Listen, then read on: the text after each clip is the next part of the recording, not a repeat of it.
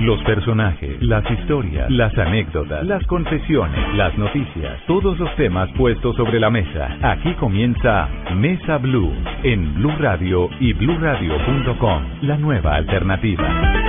Tengan ustedes muy buenas tardes. Bienvenidos a Mesa Blue. Saludamos a todos, cientos, miles de oyentes en Bogotá, Medellín, Cali, Barranquilla, Cartagena, Bucaramanga, Armenia, en el Valle, Tunja, Neiva, Villavicencio, por supuesto, a todos los que nos oyen en bluradio.com y en sus teléfonos inteligentes.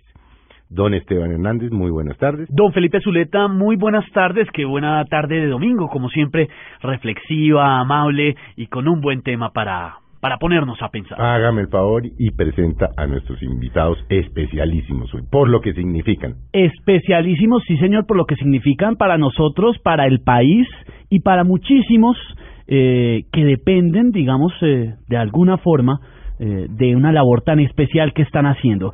Estamos con la Fundación Sanar, con Luis Guillermo Ángel, presidente de la Fundación. Bienvenido, gracias por estar este domingo con nosotros. Esteban, Felipe, muchas gracias, buenas tardes. El relax del domingo me permite estar aquí tranquilito para poder conversar con ustedes sin afán, sin ya no hay que ir a la misita. Sí, sí, sí, hay que ir a la misita. Yo voy ahora por la nochecita. Y Elizabeth Campos, que es la directora ejecutiva de la Fundación. Bienvenida a Mesa Blue. Muchas gracias por la invitación y sí, qué rico estar aquí compartiendo con ustedes y con toda la gente que escucha a esta hora Blue. No, qué rico además que la gente conozca esta labor tan especial, ¿no? La Felipe? conocen, ¿no? La conocen muy Pero bien. hay que ayudarles. Sí, y, y, y, y hacerles el récord de Eris porque yo creo que todos hemos ayudado en algún punto a la Fundación Sanar con una obra muy sencillita, que es recoger, Recoger la tapita. no botar las tapas. Bueno, Luis Guillermo no le puedo decir porque lo conozco hace 40 años. Es el paisa ángel. Eso para mí no es Luis Guillermo desde que lo conozco hace 40 años. Bueno, paisa, ¿cuál es el origen de Sanar? ¿Por qué decidió usted crear Sanar? A ver, hombre, Felipe, la historia es que a mí se me enfermó una niñita de leucemia en el año de 1982, en diciembre del 82. Me resultó con un linfoma de Burkitt. Entonces, en desarrollo de la exigencia del tratamiento, terminé en Memphis, Tennessee, en en el Hospital St. Jude, que es el hospital pediátrico más importante del cáncer del mundo.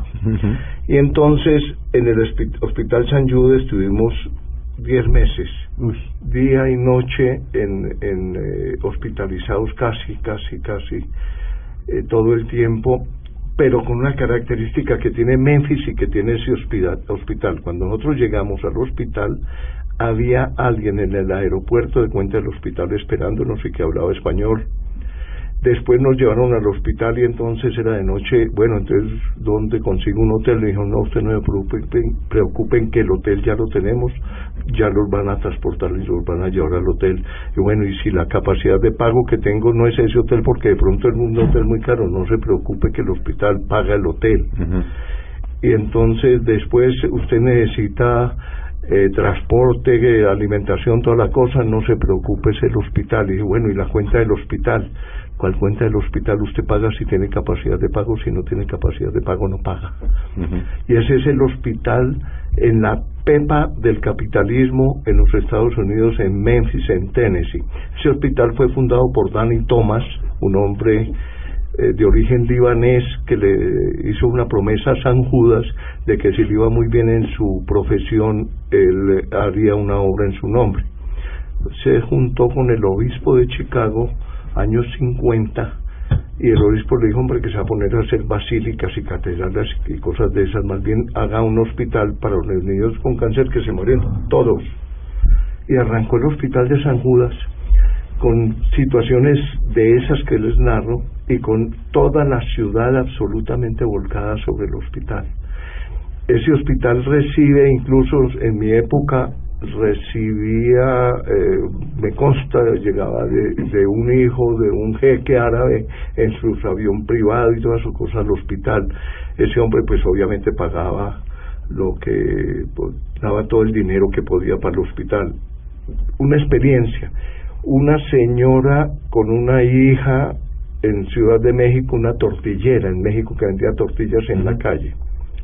Esa señora cuando tenía que llevar a su hija Lupita al hospital, el hospital le decía, como usted deja de trabajar durante unos 10, 15 días mientras trae la niña aquí a, a revisión y todas esas cosas, ¿cuánta plata deja usted de ganar vendiendo tortillas en Ciudad de México? Y el hospital le decía, yo le doy la plata que le falta porque usted no puede trabajar en esos días. Entonces esa magnitud de obra, esa presencia de esa solidaridad, de ese amor, de ese sentido cristiano total de la vida, cuando regresamos después de que mi hija murió, yo me puse a pensar, yo tengo que devolver algo, yo tengo que hacer algo de todo esto que acabo de vivir, y fundamos Sanar. Y Sanar la fundamos en 1982, comenzamos a pensar y arrancamos el 17 de febrero de 1985. 30 años. 30 años. Y esa niña que usted conoció por ahí en algún momento de su vida, que es mi hija, curiosamente, la niña que se me murió me la devolvió Dios en esa niña. Esa niña iba a nacer el mismo día que la otra niña se me había muerto. El, el médico, el médico eh, obstetra se llaman. Ese obstetra le dijo, no, entonces que nazca un día antes. Y esa niña quedó mi esposa embarazada cuando tomamos la decisión de fundar Sanar. Increíble. Y Sanar, pues ya lleva 30 años, la fundamos obviamente con el doctor Fabio Restrepo, con María Victoria Gómez de Ortiz, hija de Fernando Gómez Martínez, los del Colombiano de Medellín, con María Teresa Tulemón, una señora que vive en Pereira, eh, hermana de Monseñor Lefebvre, cosas curiosas y viven en Pereira, y con también con Claudia Gaitán de Caballero. E, eso lo hicimos en 1985 en febrero. A mí eso sí me deja me deja impactado realmente porque no es no, no es algo muy común, digo que me deja impactado porque no es eh, no estamos acostumbrados a este tipo de cosas, a que un centro ayude, o sea, se haga cargo de todo y, y, esté velando a ese nivel tan tan extremo y tan tan especial por personas que lo necesitan en el mundo. Es que es es, es absolutamente es absurdo, parecería absurdo cuando terminó el tratamiento a uno de mi hija, a uno obviamente le pasan eh, los datos de cuánto costó la, el medicamento. Pues claro, y eso es costosísimo. 250 mil dólares. En ese momento. Sí, en ese momento es, es año 1900. Ella murió en el 83, en octubre del 83. Y entonces me dijo, ¿usted puede pagar algo? Le dije, pues yo voy a ver qué voy consiguiendo en Colombia por ahí de pláticas para mandarle no hubo que mandarle un peso, más bien me dediqué a fundar Sanaria y apoyar a Sanar y hacer todo lo que pudiera a través de Sanar. Esa es la, la obligación, obligación perentoria que me puso la vida y que me puso Dios. Bueno, Elizabeth, ¿qué hace Sanar? Pues Sanara empezó hace 30 años siendo realmente una organización que proveía de los recursos para la compra de medicamentos eh, para los tratamientos de niños, niñas y adolescentes con cáncer. Después de la ley 100 y con toda esta reforma que hubo en la que el Estado asumía ya el tratamiento médico de los niños, tanto en régimen contributivo como en subsidiado, SANAR entra a ser una entidad de apoyo psicológico, de apoyo social y eh, de formación e información en lo que es el cáncer infantil, toda vez que eh, todavía pareciera que la gente no está consciente de que el cáncer infantil existe y que si puede detectarse a tiempo, puede hacerse un tratamiento y hay mayor nivel, digamos, de expectativa de vida. Así entonces SANAR, desde hace más o menos unos 20 años, viene acompañando a niños, niñas y adolescentes con cáncer en lo que llamamos nosotros lo que complementa el tratamiento pero desde una mirada no de, de, muerte y de tristeza, porque generalmente cuando hablamos de cáncer y hablamos cáncer infantil, lo primero que pensamos es en muerte, ¿sí? En Sanar trabajamos para resignificar y transformar la vida de estos niños, considerando que la vida no solamente es larga y que no estamos pensando todo el tiempo en el futuro, en cuando sea grande y trabaje, cuando sea grande y estudie o voy a hacer mañana esto, sino más bien diciéndole a los chicos, vivamos el hoy y hagamos la vida no solamente larga, sino ancha. Y así hemos hablado eh, en Sanar en estos últimos 30 años de ponerle play a la vida de los niños y asegurar que todo lo que hace sanar por ellos y sus familias eh, produce un efecto de bienestar y de calidad de vida durante ese periodo, digamos, de tratamiento. Pero si, por ejemplo, eh, hay un oyente que su hijo, su ah, niños o adolescentes se lo diagnosticaron con cáncer, ¿qué esperaría él al ponerse en contacto con ustedes? Pues un apoyo total en todo ese proceso de orientación, de información sobre lo que es el cáncer, de apoyo psicológico que no tiene ni estrato, ni, ni edad, ni tiempo, porque todas las personas que pasan por esta experiencia, pues obviamente necesitan un apoyo y un acompañamiento.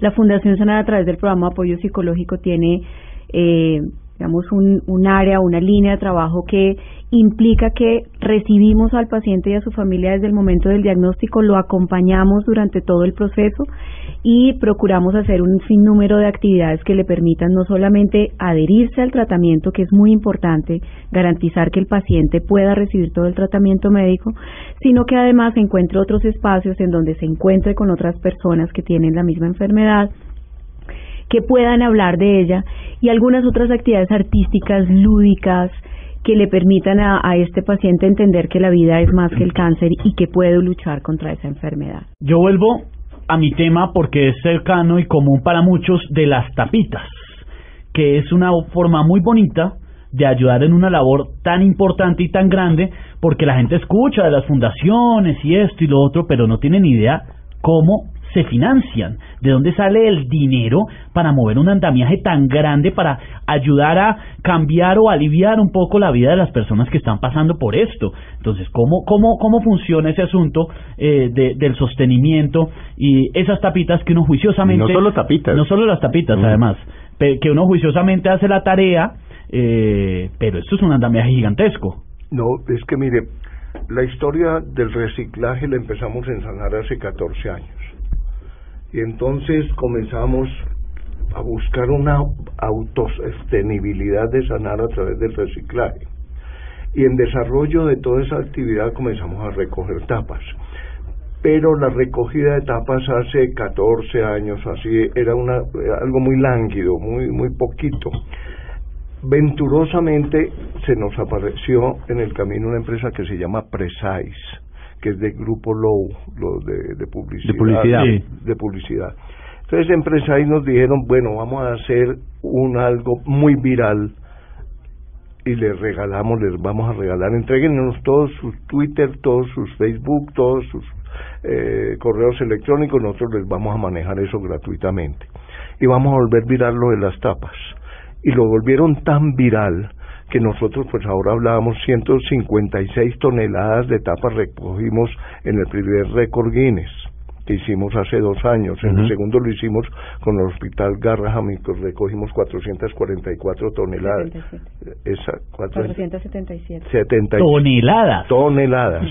Se rompió la báscula, creo. En una ocasión hay una anécdota. Y entonces, pero es que lo de las tapas tiene otra característica fundamental, que es que cualquier persona, desde la absoluta pobreza hasta la total riqueza, puede recoger tapas y ser útil para sanar. Entonces nosotros lo que hemos conseguido con lo de las tapas es que cualquier colombiano de cualquier condición puede ayudarnos.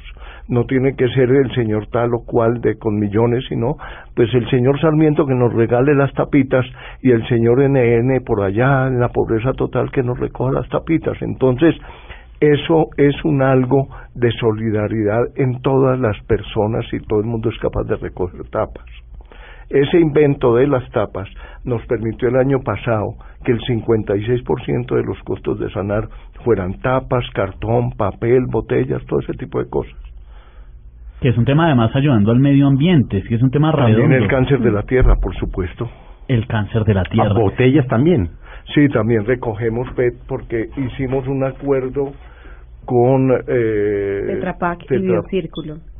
Y con ellos también estamos recogiendo las botellas que también son súper contaminantes. Todo esto es muy impresionante, pero hay una anécdota o varias que a mí me han llamado la atención y que si no estoy mal tienen que ver, Elizabeth, con todo el rollo del récord Guinness, cuando fueron a pesar las tapas, incluso que era una cantidad tan tremenda que la báscula se rompió.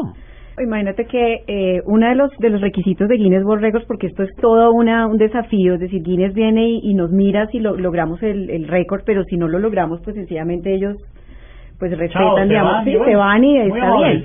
Aquí teníamos un gran desafío ir a hacerlo Argentina y Colombia, arrancar a las 8 de la mañana hora colombiana, 9 de la mañana hora argentina y a las 8 de la mañana hora colombiana la báscula de camión que usamos para hacer este tema estaba dañada. Ni siquiera eran 8 y 40 de la mañana y nosotros no habíamos arrancado con Guinness. Una cosa loquísima y le decíamos a la adjudicadora, ¿y ahora qué hacemos? Y decía, el Guinness es de ustedes. Entonces, ¿qué hicimos? Y empezamos a pesar en nuestra báscula de la oficina unos sacos de 350 kilos cada uno, uno a uno, y habían cientos de sacos parqueados ahí y empezamos con eh, estos, eh, ¿cómo se llaman? Con con estos carros, ¿cómo se llaman? Ah, pues con los tractomulas. ¿con qué? No, con estos Ah, pues que con los transportan, con montacargas. montacargas. montacargas. Los montacargas. Empezamos uno a uno con montacargas a pesar y estábamos seguros que habían más o menos 130 toneladas ahí puestas en sacas y decíamos, esto en ocho horas no lo vamos a lograr y curiosamente lo logramos. A las Venga. dos de la tarde ya habíamos roto Guinness con Argentina porque Argentina tuvo un movimiento maravilloso también, cinco ciudades al tiempo en Argentina, tres en Colombia y a las 5 de la tarde estábamos dando el reporte de 477 toneladas pese a todas las dificultades que habíamos tenido para este Guinness. Es que lo que dice eh, Elizabeth también yo, yo quiero destacar Mm. es que el, el ella es la directora de Sanar, pero es que el gerente es Dios. Entonces nosotros tenemos esa gerencia y esa gerencia nos mueve funciona, eso mueve, eso es capaz de todo. Y entonces eso nos funciona de maravilla cuando estamos en dificultades, en líos, en todas las que pasamos cada rato unas, pues, pero las de San Quintín, pum, de pronto por ahí aparece la solución y aparece. Y llevamos 30 años en estas. Estamos hablando de 30 años de historia paisa en la que eh, hay una cantidad de anécdotas, ¿no? Sobre todo hay una muy popular, usted me corregirá si tengo o no razón, pero creo que en los inicios de Sanar, cuando no había medicinas eh, en Colombia de las que se necesitaban para ayudar a los niños, tenían una especie como de correo de brujas, incluso las traían de otro lado, como, como una especie muy curioso, como un, digamos, contrabando de, de medicinas. No, nosotros decíamos con Claudia Gaitán pues que nos metan a la cárcel por contrabandistas, porque no había modo de tener la- los medicamentos acá por el tema de las marcas y de las patentes y todo ese tipo de cosas. Y los medicamentos eran de unos precios terribles como son hoy en día. Sí. Eso al- se alivia un poco. Sí. Entonces armamos la una cuadrilla de contrabandistas O sea, el que iba, iba compraba. con las no Azafatas. con las Ah, con las azafatas con las azafatas de Avianca y entonces ellas nos traían de toda parte donde viajaban al exterior los medicamentos que nos era la época que todavía no existía la ley 100 nosotros somos ujú. Sí, claro. 85 y la ley 100 es 91 entonces tuvimos seis años deliciosos de contrabandistas de, de medicamentos ¿Cómo se las proveían allá? ¿Quién se los proveía?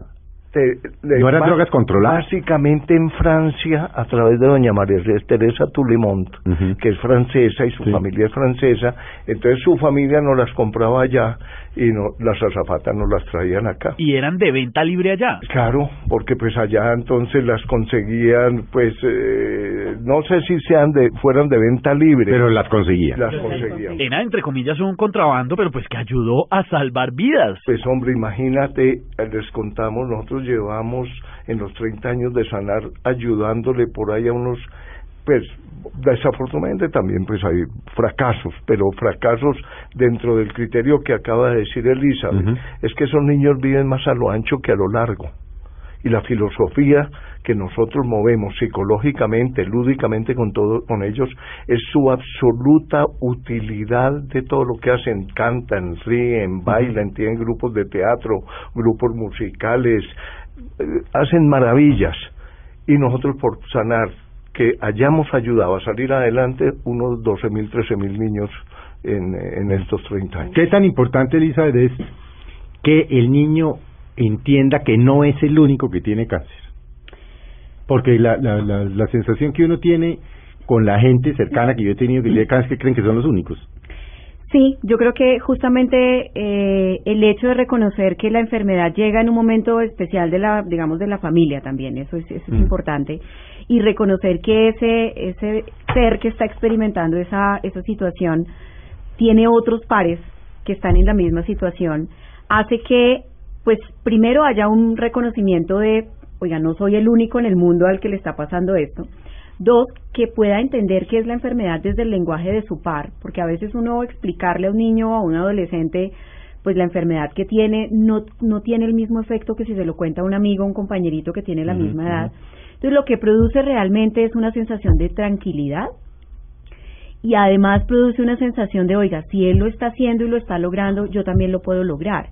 Y para el tema de la familia es todavía más importante porque hace que la familia también entienda que puede encontrar otras personas que están viviendo esa situación, que pueden apoyarle y acompañarle y explicarle también cómo es el proceso. Cuando yo llego a un diagnóstico de cáncer, primero a mí me tienen que explicar, por ejemplo, en el caso de un osteosarcoma, usted tiene un osteosarcoma, ¿qué es eso?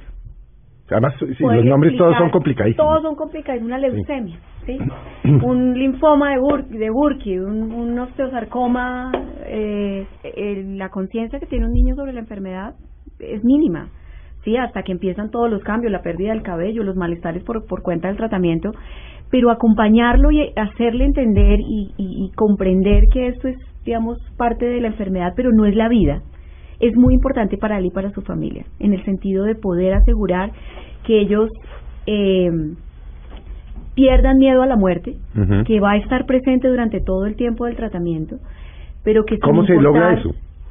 Porque yo creo que ahí hay que reconocer que la, la muerte es parte de la vida y eso no nos lo enseñaron a nosotros. No. Uno tiene todo el tiempo la, la incertidumbre de cuándo va a ser. Con los niños con cáncer hay una cosa que es maravillosa y es eso puede ser en cualquier momento. Así que no pensemos en eso. Cuando tú tienes cuenta regresiva, pasa una cosa muy interesante y es que yo empiezo a decir, voy a aprovechar el tiempo. El día a día. voy a, voy a vivir hoy. Bueno, Mañana no interesa, ¿sí? Y eso produce también un efecto en los niños muy interesante y es vivir, ponerle play. Intensamente. Mira, hay un tema de eso. Sanar ayuda a que los adolescentes tenemos una revista que escrita por ellos sobre su propia experiencia. Ya hemos editado siete revistas escritas por los adolescentes. Hay un tema de eso que a mí me, me sorprendió profundamente leyendo en un día. Un niño de esos, muchachos adolescentes de esos, escribió lo mismo que yo tengo mis ojos, que yo tengo mis oídos, mi estómago, mi corazón, mi cerebro, el cáncer también es mío. Entonces, como es mío, es propiedad mía y de mi cuerpo, voy a pelear contra él y le voy a ganar. Y le tengo que ganar, porque es mío. Entonces, eso es una dimensión de la enfermedad, desde una concepción mental y de una opción mental que yo creo que se psicosomatiza. Y entonces, al psicosomatizar, al entender el cáncer así, pues yo creo que, que le ayuda mucho a sobrevivir a esos niños. Y esa frase se la oí yo a un amigo común nuestro que murió de cáncer y que no lo mató el cáncer finalmente, a Paco de Subiría. Esa frase se la oí yo, que era hermano suyo. Hermano. Eh, en Boston, cuando lo fui a ver por su cáncer, y le dije, ¿cómo va? Me dijo, me dijo Eche, no, ese lo soy yo. o, ese cáncer o soy yo. Esta vaina no, no, aquí no cabemos los dos. ¿no? Y es sabia es sabio. Es, y, es, y eso eh, aplíquelo a todas las enfermedades mm. y verá que es una dimensión de la enfermedad desde otro, desde mm. otro aspecto, desde otro lado. En este tipo de situaciones tan difíciles como que a veces se encuentra uno más sabiduría en los niños que en los adultos. Y entre, entre eso porque ahí ya la pregunta no es por qué me dio cáncer, ¿no? Porque cuando uno habla del, del por qué me dio cáncer incluso busca el culpable, sino para qué me dio cáncer. Para encontrarme, mm. para saber quién soy yo mm. para tener un motivo para vivir. Nosotros hemos tenido adolescentes que dicen, mire, yo aquí en este mundo ya no tengo nada que hacer, me voy, ¿sí? Eh, porque hay situaciones familiares que implican mm que no hay una red social alrededor del, del, del, adolescente que lo pueda soportar y que lo pueda acompañar, entonces dice, no, pues yo ya no tengo que hacer nada más aquí, ya viví lo que tengo que vivir, respéteme en esa decisión y me voy. Y si hay situaciones familiares no solucionadas, el cáncer realmente lo que es es un síntoma de una, de una situación también familiar o de una situación personal que pone en alerta, digamos, a, la persona a decir, mm. bueno, ¿qué es lo que está pasando aquí? Entonces, el para qué es muy importante para nosotros también. Claro, eso aunado al tratamiento, porque aquí no estamos diciendo que eso no es, que no es importante atacar esas células, pero ¿quién es el que origina esa célula mala? O sea, el cáncer no es un, un virus, no es una bacteria, se origina en el mismo cuerpo. Cuando yo estoy consciente de eso, lo hago propio, puedo luchar contra él cuando lo conozco, cuando sé por qué y para qué, ahí puedo tener un cambio eh, incluso celular. Así es, pues bueno, vamos a hacer una pausa en esta conversación de domingo en Mesa Blue con Luis Guillermo y con Elizabeth, el fundador y la directora ejecutiva de la Fundación Sanar que le ha cambiado la vida y ha ayudado a tantos niños en nuestro país. Ya regresamos con Luis Guillermo Ángel y Elizabeth Campos de la Fundación Sanar en Mesa Blue. Continuamos con Luis Guillermo Ángel y Elizabeth Campos de la Fundación Sanar en Mesa Blue. Seguimos con el Paisa Ángel, Luis Guillermo Ángel, presidente de la Fundación Sanar, y con Elizabeth Campos, la directora ejecutiva. Hemos hablado. El paisa. Pues es que lo conozco hace 40 años. El paisa, sí. Para, para todo el mundo que lo Para conoce. todo el mundo es que No, yo no claro, creo que, eso sí, yo no creo que a, ti- a nadie, na- nadie te haya hecho en la vida de Luis Guillermo, nadie. no es que el eh, Paisa Ángel. yo yo voy a Además, tener, es que voy a tener que dejar razones en el- para el obituario si ponen Luis Guillermo Ángel, Nadie no, va. Nadie. Nadie va, sí, hay que poner el Paisa Ángel, ahí sí va todo el mundo. bueno, Elizabeth, hablemos un poco, o, o, Luis o, o el, o ya, pues, o el Paisa. El paisa. ¿Cuál es la primera reacción, Paisa, cuál es la primera reacción de un papá a una mamá cuando le dicen, le dicen su hijo tiene cáncer? ¿Qué piensa uno? pues yo que lo viví. Eh, lo viví en mi hija. El, el primer, eh, la primera reacción es ¿y por qué yo? ¿por qué me tocó?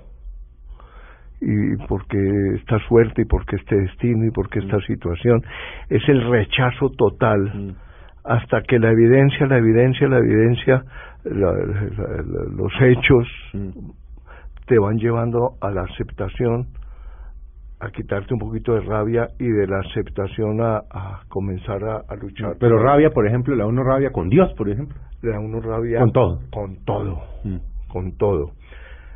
Y después uno termina aceptando y después se da cuenta, yo, por ejemplo, digo que, que los sanar es consecuencia, en mi caso y en el caso de todos los cinco que fundamos Sanar, Mm. de haber vivido personalmente el cáncer. ¿La niña qué edad tenía? Tenía cuatro, murió de cuatro años de una leucemia que el linfoma de Burkitt se volvió una, una leucemia terrible.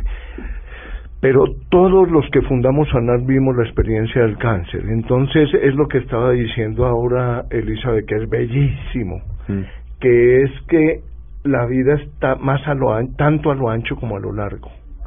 Y entonces Dios le enseña a uno que hay que comenzar a hacer cosas y hay que devolver y hay que y esos niños, por ejemplo, lo que ustedes hablan ahora, esos niños y lo decimos aquí, si alguien necesita que tiene cáncer, un apoyo, un respaldo, llámenos que los niños de Sanán va- van a conversar con él y decir yo también tengo cáncer y yo soy un niño. O yo fui ni, o yo tuve cáncer, sigo siendo un adolescente que necesita que le ayude y le venga y le doy ánimos y le doy fuerza para que usted supere su cáncer como lo supero yo. En- ¿Entre qué edades están los niños? ¿Cuál es la máxima, Elizabeth? Pues nosotros atendemos desde los 0 hasta los 18 años, pero hay chicos que vienen diagnosticados de 17 y 18 años, o sea que hasta los 22, 23 años incluso nosotros tenemos eh, chicos vinculados a nuestros programas. Y por ejemplo, si eh, eh, un oyente está obviamente pues escuchándolos, usted dice, hombre, yo sí, pues las tapas y todo, pero yo cómo más me puedo vincular, sí, puedo hacer unas donaciones en la página web.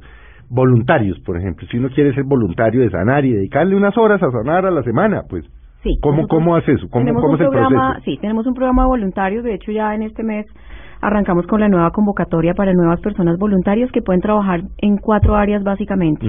En todo lo que es apoyo a programas misionales, que es el programa de apoyo psicológico, de detección temprana y de apoyo social. Eh, ahora, Sanar en marco de estos 30 años está en el plan de, de tener una casa propia que le permita, digamos, tener todas estas actividades en un lugar específico que sea nuestro y que esté muy cerca al hospital. Entonces ahí vamos a necesitar a muchas personas que nos apoyen en todas las actividades que hacemos de, de apoyo integral. Mm. Pueden ayudarnos en nuestros eventos institucionales. Cada año tenemos alrededor de cuatro o cinco eventos, no solamente de recaudación, sino también de visibilidad de lo que es el cáncer infantil y la sobrevida, así que nos pueden apoyar en ese trabajo. En el programa de reciclaje tenemos muchos voluntarios que ayudan a recoger tapas, a contar eh, en diferentes empresas, colegios, universidades y se vuelven de alguna manera voceros nuestros. Y tenemos también en el área de comunicaciones personas que quieran apoyarnos con todo el trabajo que nosotros hacemos en nuestra página web, en nuestras redes sociales, en nuestros eh, materiales eh, o piezas comunicativas que nos ayuden a hacer videos comunicando todo el trabajo que hacemos. Ahí tenemos personas voluntarias de todas las edades y, y que tengan tiempo, que quieran trabajar y que tengan compromiso de apoyar a sanar. Entonces, ¿el paso es cuál? Eh, ¿Métese en la página? ¿Llamamos a dónde? ¿Cómo es? Sí, eh, lo primero que deben hacer es escribirnos al info arroba sanarcancer.org con sus datos de contacto y su disponibilidad de tiempo y luego entonces esto pasa, digamos, a un, a un estudio de en dónde podríamos eh, vincular a esta persona. Hay una reunión, digamos, de sensibilización y ahí entra, digamos, con todo el proceso. Hay capacitación a los voluntarios, hay inscripción al Sistema Nacional de Voluntariado, que eso es muy importante. En el país tenemos una ley de voluntariados, de voluntariado que protege de alguna manera y que reglamenta todo este trabajo y eh, ya ingresaría, digamos, o se vincula al área en el que está interesado o interesada la Info arroba sanarcancer.org. Eh, Elizabeth Paisa, mi nombre es Esteban Hernández, estoy interesado en colaborar, mi profesión es esta o estudio esto y creo que puedo colaborar en esto, este es mi celular, quiero vincularme con Sanar. Exactamente. ¿Y qué hace Sanar? www.sanarcancer.org sanarcancer.org. Yo sí, yo lo acabo de googlear esta mañana. Sí, yo también estaba haciendo pues la Y es fácil, en Google pone uno sanar y es lo primero que aparece. Sí, o pon sanar tapitas y le aparecen a usted mil cosas también, porque ahí estamos. Óigame, Elisa acaba de decir una cosa que es importante que ustedes sepan y que hoy domingo la gente nos escuche en eso. Estamos construyendo un tema que se llama Mi Casa, puro, al lado del Hospital de la Misericordia, porque nosotros trabajamos y de paso decir que qué maravilla el Hospital de la Misericordia hoy la sobrevida en Colombia en tema de cáncer pediátrico, es líder en Colombia en el Hospital de la Misericordia. Y entonces en ese hospital, al puro lado, estamos construyendo mi casa. Y mi casa es un sitio para que los papás de los niños que vienen al hospital, que quedan hospitalizados, o los que vienen a tratamiento ambulatorio, puedan pasar a descansar, a comer, a, dormir, a, a, a porque es que nosotros también no solamente trabajamos con el tema del niño, sino con el tema de la familia. es, que la familia, la familia de un niño con cáncer también eso es otro lío de unas dimensiones. Y también viene mucha gente fuera de Bogotá que Sanar tiene convenios para poderlos albergar en algún sitio porque se desarraigan. Ese es el otro tema terrible de todo esto, de que si alguien en Ibagué o en Villavicencio, un niño con cáncer, entonces se vienen a Bogotá y quedan desarraigados de su familia, de su entorno, de sus amigos, de su trabajo, de todo. Entonces tenemos muchas dificultades y muchos problemas también para trabajar eh, esas situaciones y por eso mi casa y vamos a necesitar que los colombianos nos ayuden a sacar el tema de mi casa para adelante. La pensamos abrir el 13 de mayo del año entrante. Los colombianos somos conscientes de la importancia realmente de este tema y que todos tenemos que echarle una mano a este tipo de situaciones. Esto no puede ser unas personas solas jalando. Pues Colombia es un país absolutamente solidario. Yo creo que nosotros lo hemos comprobado en estos dos últimos años con el tema de los Guinness, pero hace ya muchos años con todo el apoyo que nos han brindado, yo creo que el, la, el compromiso que tiene la gente es muy importante, pero creo que también el, el reconocimiento de que el cáncer existe. O sea, cada año se diagnostican alrededor de 2.200 nuevos casos de niños con cáncer. Todos los tipos de cáncer se hacen, digamos, dentro del hospital, es decir, los niños permanecen hospitalizados dos, tres, cuatro meses, ¿sí? Eh, la sobrevida en Colombia alcanza el 50% apenas cuando en países del primer mundo estamos hablando del 90-95%. Entonces, el San es 90-95%. Cuando hablamos de sobrevida es la estadística de niños que se salvan. Que sobreviven, sí. 90-95%. Cuando en Colombia es el 50% nacional, ¿sí? Entonces todavía hay muchísimas cosas por hacer porque los niños no llegan al, digamos, al tratamiento a, tiempo. Porque no llegan al diagnóstico a tiempo. Porque no se hace un diagnóstico adecuado, mm. porque en, en ciudades muy pequeñitas o en municipios donde empiezan a haber síntomas y signos no hay la formación suficiente para decir esto es una, una indicación de que esto puede ser mm. un cáncer. o ahí hay todo un tema es que, por ejemplo, el cáncer de pulmón con el cigarrillo, el cáncer de próstata y el cáncer de seno tiene mucha publicidad, pero nunca el tema del cáncer de los niños. Mm. Entonces también métanse a la página de Sanar porque hay alertas tempranas de cáncer de niños y en esas alertas tempranas los papás, los médicos eh, internistas, como por ejemplo, por ejemplo, un dolor de piernas terrible y déle al dolor y al dolor y al dolor, pues es de pronto un osteosarcoma. O de pronto unos dolores en el estómago de todas cosas, de pronto puede ser en una niña un cáncer de ovario. Eh, hay mucho, entonces en las páginas de Sanar están esas alertas tempranas. Alertas tempranas. porque también estamos haciendo toda una pedagogía con médicos pediatras por todo el país para que esas alertas tempranas, pues tan fácil como auscultar todo el, el tórax un niño de una niña a ver si de pronto se nota por ahí alguna masa. Eso muchas veces no pasa. Dolores de cabeza frecuentes y que obviamente no tienen una razón, digamos, explicable y que ya usted lo han llevado al médico dos o tres veces y no pasa nada.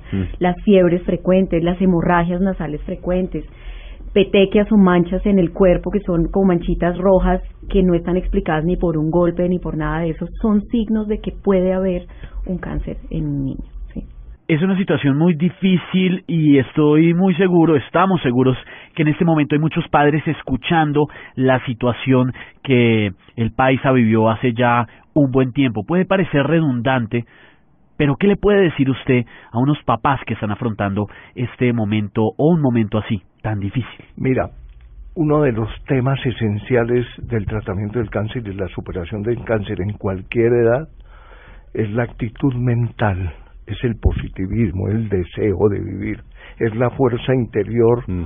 que puede dar una familia o que puede uno eh, eh, ayudar a un niño como hacemos nosotros con toda la parte psicológica. Ciertamente, si se tiene una actitud positiva, si se tienen deseos, se tienen ganas, salimos adelante. Si un paciente, niño o mayor, se, se derrumba, se destruye, se deja ganar de la angustia y de la ansiedad, póngale la firma que se muere. Y lo que decíamos hace un momento, eh, la actitud suma y, y, contribuye, no es hablar por hablar, contribuye al proceso curativo. Claro, y la actitud no por la actitud de voy a ser positivo y lo voy a superar, sino venga, ¿Qué estoy haciendo por mí? ¿Qué quiero? ¿Qué sueño? ¿Qué vivo? La revisión de la historia personal para nosotros es muy importante.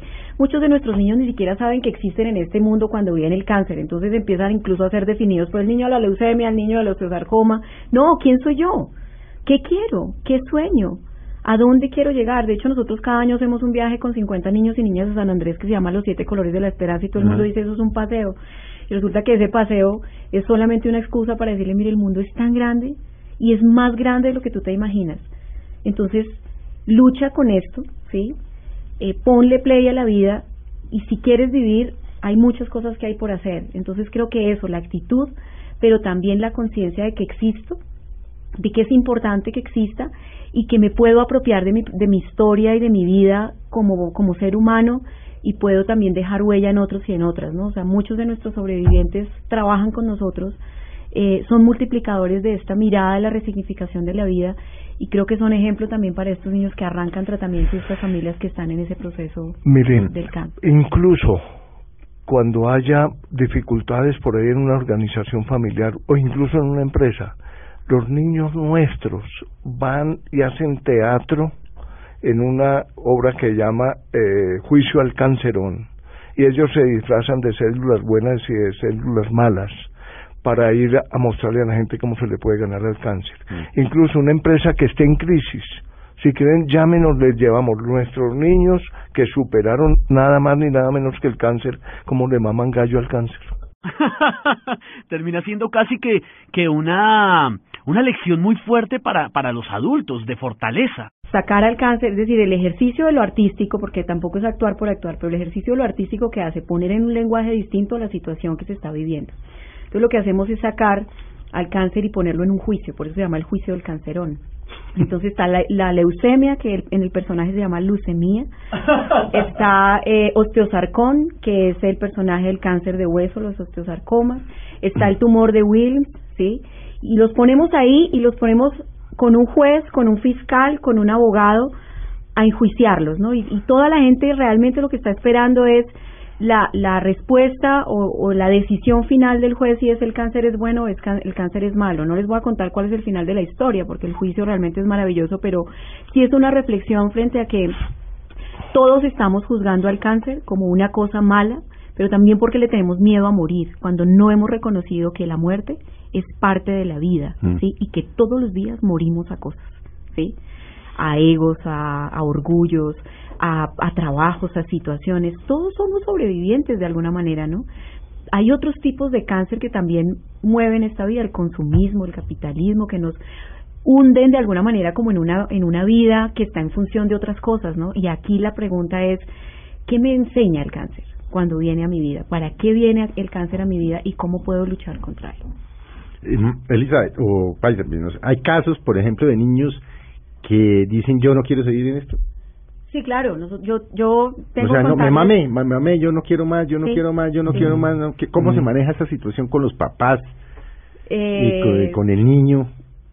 yo voy a contar un caso. Sí. Entonces, Lady es una niña que se sentó aquí hace unos tres años más o menos, una niña de 18 años con una leucemia, eh, con una red familiar inexistente prácticamente, eh, muy sola, ella misma iba, se hacía sus autorizaciones eh, de, de Mm. los exámenes, del tratamiento, eh, con muy buenas posibilidades de hacerse un trasplante de médula y de poder seguir viviendo, pero muy sola, es decir, sanar se convirtió en su familia, ¿no? Entonces, eh, nuestra psicóloga era la que le ayudaba, el psicólogo era el que la acompañaba, nuestro grupo de adolescentes con cáncer muy alrededor de ella, pero sin una red, ella llegaba a su casa y estaba en una, vivía muy, muy al sur, en una casa que ya estaba, digamos, a punto de caerse porque estaba en zona de alto riesgo, con una, digamos, una situación familiar muy difícil y, digamos, como de abandono y de olvido. Ujú.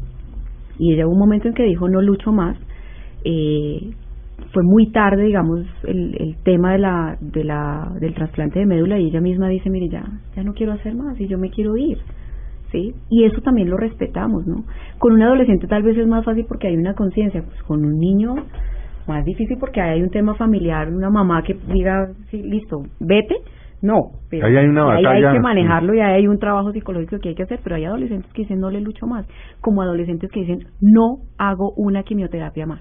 Entonces tenemos una Natalia que además hacía reacción muy negativa a la quimioterapia, dice no me hago una quimioterapia más y está ahí y está viva y es uno de nuestros personajes del juicio del cancerón y que dijo me voy a curar, sí, pero no solo curó su cáncer, no, curó su vida y reeditó su historia personal y ahí yo creo que es muy importante pensar que el apoyo psicológico y social es, es vital, no solamente el apoyo médico. Yo creo que las otras dos cosas apoyan y ayudan mucho. Esta pregunta puede sonar retórica, puede sonar curiosa, pero yo creo que la podemos contextualizar. ¿Colombia tiene cáncer? Yo creo que sí. Sí. Sí, está bien enferma.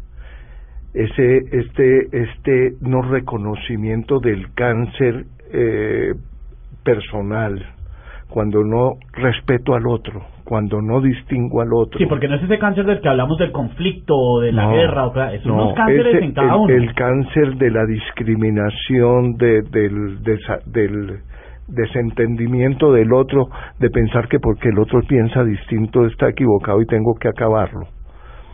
Mire, si Colombia no se reconcilia, no, no- cada uno de nosotros, todos tenemos cáncer, si no aceptamos al otro y no respetamos al otro. Yo tengo que decirle, Felipe, y a todos, eh, realmente queda uno impresionado de ver este tipo de cosas, de ver gente que está haciendo algo tan bonito como la gente de la Fundación Sanar, pero también lo hace uno cuestionarse, porque moralmente tenemos que ponernos más las pilas y aportar a este tipo de cosas y hacer parte del engranaje social, empezar nosotros a aportar también y hacer este tipo de cosas. Claro, pero es que como lo hemos dicho muchas veces, Paisa, porque aquí lo hemos dicho muchas veces, este es un país de ángeles y demonios. Encuentra uno los ángeles, como ustedes, y encuentra demonios, ¿no? Y es dificilísimo de, de entender al país, ¿no? Paisa, se viene ahora y es un tema práctico. Y es un tema que a mí me, me, me preocupa, o por lo menos no me preocupa, porque yo no me preocupo más bien poco. Ocupa alguna parte de mi, de mi, de mis eh, pensamientos diarios. Se viene una reforma tributaria. Le van a querer meter la mano a las fundaciones. ¿Qué vamos a hacer para eh, evitar que fundaciones como Sanar no entren en fundaciones que no están cumpliendo funciones como las de ustedes? A ver, hombre, yo la preocupación es muy grande, Mm. porque en Colombia, se, por ejemplo, alguien se roba una máquina para hacer pases de, de, de, de manejar carros y entonces anulan todos los pases Y entonces los delincuentes terminan tomando las, eh, el Estado tomando decisiones porque hay unos delincuentes. Entonces, las fundaciones tramposas nos van a afectar a nosotros. Espero que el Estado entienda, yo no sé cuántos puntos del PIB aportamos en salud, en educación, en, en tantos temas de fundaciones serias al desarrollo de este país y que el Estado entienda que hay tramposos y que no se legisla desde los tramposos. Esa es la preocupación. Hay un tema y es que porque existen las fundaciones, yo, yo, yo tengo, digamos, la, la tesis de que las fundaciones no deberían existir porque debería existir un Estado que suple Ah, pero eso no todas pasa. las necesidades, No digamos, de la población. O sea, las fundaciones que somos, las fundaciones muchas veces reemplazamos la labor del Estado. O sea, en cáncer infantil hace tres años se, se dictó una ley que dice hay que hacer atención médica, psicológica y social a pacientes con cáncer y eso en la realidad no funciona. Mm. Así que la invitación y la expectativa que nosotros tenemos como fundaciones, que tenemos ya una trayectoria y un trabajo, digamos, transparente y, y honesto, es a que se vea que el trabajo que realmente estamos haciendo es porque estamos supliendo justamente esos huecos, esos vacíos que el Estado todavía por N razones no suple y que una reforma tributaria a las fundaciones tiene que hacerse también con una mirada de cuál es el aporte que estamos haciendo a este país, a la construcción de país, a la construcción de solidaridad. Eh, no solamente tiene que ver con números, ¿sí? Eh, porque fácilmente podríamos hacerlo de decir, bueno, pues ustedes reciben tanto y hacemos tanto, pero ¿cuál es ese capital social y esa contribución y nuevo conocimiento que estamos aportando como fundaciones a la construcción de país? Sí, si el Estado es un papá a medias o un papá que no está supliendo las necesidades como tal, tampoco pueden eh, meterle el pie eh, a, a- a los que sí están respondiendo por esos eh, esos hijos del Estado que no tienen esa protección y esto es esto es un tema de corazón, eso es lo que le falta al país corazón porque no es Sí, un pero- tema que pueda ser de números, pero es la realidad. Sí, es que yo le digo que me preocupa porque ya vi el primer informe de expertos de la reforma tributaria que le quieren meter la mano a todas las fundaciones. No, eso se nos viene encima. Pero entonces yo me pregunto, a nosotros nos regalan las tapas Mm. y nosotros las vendemos. Y entonces, de un regalo de reciclaje de papel, de tapas, de botellas, de todo esto, y, y de- al hecho de las ventas, que las aplicamos todo esa, ese resultado de esa venta al tema de sanar de lo que hacemos, nos irán a poner a, a tributar por las tapas que nos regalan. Esa es la preocupación. Es posible, ¿no? Es que el- el- Uno cree que no, que, que- que la gente no puede ser tan miserable, pero puede llegar a no ser. es que fuera no es que fuera que el Estado de ladrón es ineficiente. es que El Estado ladrón ineficiente persiguiendo a la gente que hace buenas obras. y, y la preocupación es que desde los tramposos legislen. Entonces, como los tramposos hacen cosas, entonces de pronto eh, armar temas de, para, para Mm. controlar a los tramposos que nos afecten a los que hacemos cosas. Es la gran, inmensa preocupación. Paisa, nos quedan un par de minutos. ¿Qué le quiere decir usted a los cientos miles de oyentes de Blue Radio?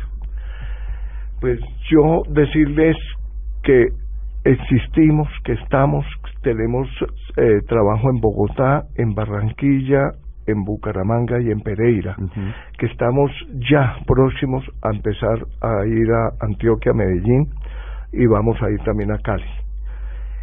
Que nos acojan, que entiendan nuestro trabajo y que una tapa es un- una manera fundamental para nosotros vivir que nos ayuden a ser autosostenibles para que no le tengamos que pedir plata a nadie y que la plata ya la gente no la da ya casi todas las empresas tienen funciones sociales etcétera Sí. entre nosotros tenemos el trabajo que nosotros hacemos con Elizabeth es ver cómo nos volvemos autosostenibles que nos ayuden a ser autosostenibles con el reciclaje Nos recordemos para contactar entonces sanarcancer.org. Eh, hay mucha gente que de pronto no tiene forma de comunicarse por internet, pasa mucho y seguramente están oyendo. ¿Hay algún teléfono al que se puedan comunicar? Claro que sí, al 622-5355 y al 622-5342 todas las inquietudes que tengan sobre nuestro trabajo, sobre el programa de reciclaje, sobre otras formas de apoyar, ahí les estamos dando toda la información. 622-5355. O 622-5342. Maravilloso. Bueno, don Esteban, se nos acabó el tiempo. Tal vez hacer una reflexión, hacerle un llamado a quienes nos están escuchando. Pónganse la mano en el corazón, piensen que hoy lo que ustedes hagan por la Fundación Sanar, de golpe mañana alguien lo va a tener o lo puede hacer por ustedes. No estamos exentos de tener un hijo con cáncer, que ese es un tema que a todos nos puede pasar. Pónganse la mano en el corazón y ayudemos. Fácil, tapitas, voluntarios, en fin, lo que ustedes consideren. Paisa, muchas gracias. A ustedes muchas gracias por esta oportunidad y pues qué delicia volverte a encontrar en la vida, Felipe. Aquí estoy, Paisa, y aquí me quedo como San Elizabeth, muchas gracias. Muchas gracias a ustedes por la invitación y por la deferencia que siempre tienen con nosotros, con nuestros niños cuando vienen a visitarlos aquí. Usted sabe que esta es su casa. Así aquí los niños vienen a Caracol, vienen a Blue y aquí gracias. Hablan con nosotros. Esta es su casa. Gracias. Don Esteban, nos fuimos. Don Felipe, qué tarde domingo tan refrescante, se lo tengo que decir. Eh, se siente uno renovado sabiendo que existen personas buenas en este país, como usted dice, de ángeles y demonios, pero que son multiplicadoras. Y de pronto algún día esos demonios se cambien a ángeles tocándose el corazón y siguiendo obras tan buenas como la de la Fundación Sanar. Gracias a ustedes por acompañarnos. Bueno, los esperamos dentro de ocho días y esperamos que pasen una muy feliz y de verdad tranquila tarde domingo de entender que hay colombianos como el País Ángel y como Elizabeth. Que pasen muy buena tarde.